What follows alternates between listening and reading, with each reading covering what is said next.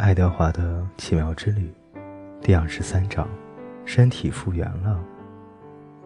做的太好了！一个男人边说边用一块温的布擦拭着爱德华的面孔。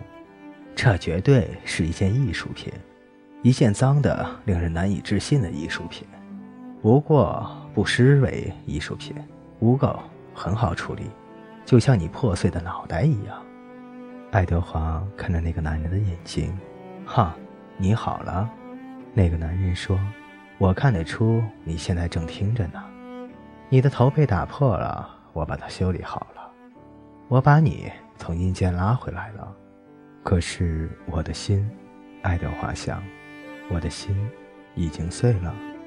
不，不，不必感谢我。”那个男人说：“这是我的工作，一点不错，请允许我做个自我介绍。”我是卢修斯·克拉克，玩具娃娃的修理匠。你的头，我可以告诉你吗？你会不高兴吗？哎，我总觉得实话一定要实说，不能含糊其辞。你的头，年轻人，曾经裂成了二十一块，二十一块。爱德华心不在焉地重复着。卢修斯·克拉克点点头。二十一块，他说道。用不着谦虚，我必须承认，一个稍逊一筹的修理匠没有我这样的技术，根本不可能救活你。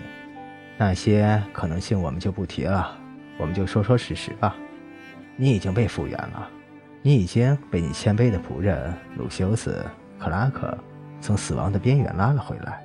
说到这里，鲁修斯·克拉克把手放到了胸前，朝爱德华深深鞠了一躬。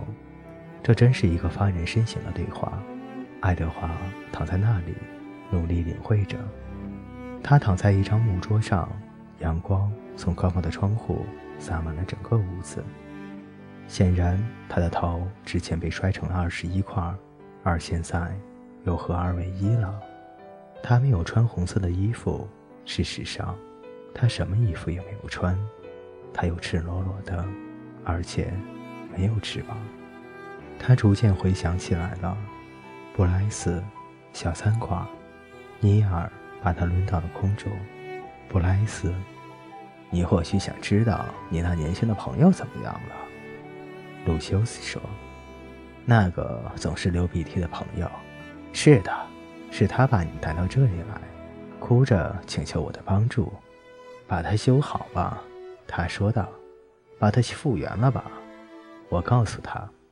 年轻人，我是个商人，我可以把你的小兔子复原，但价格不菲。问题是，你出得起这个价钱吗？他出不起，他当然出不起。他说他出不起。后来我告诉他有两个选择，只有两种。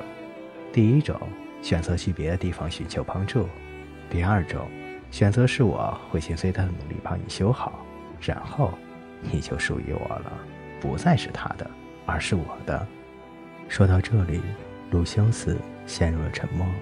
他点点头，表示同意自己的说法。只有两个选择，他说。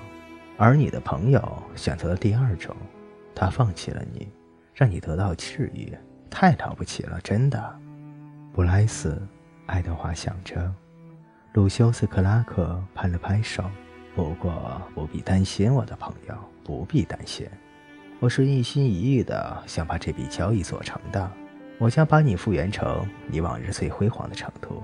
我会给你真兔毛做的耳朵和尾巴，把你的胡子进行修理和更换，把你的双眼重新画成明亮而又美丽的蓝色，为你穿上最漂亮的衣服。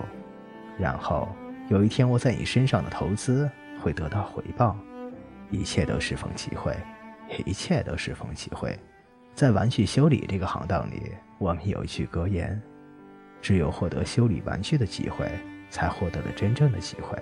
你，我的好朋友，获得修理玩具的机会了。爱德华的奇妙之旅第二十三章播讲完毕，欢迎您的继续守候与收听。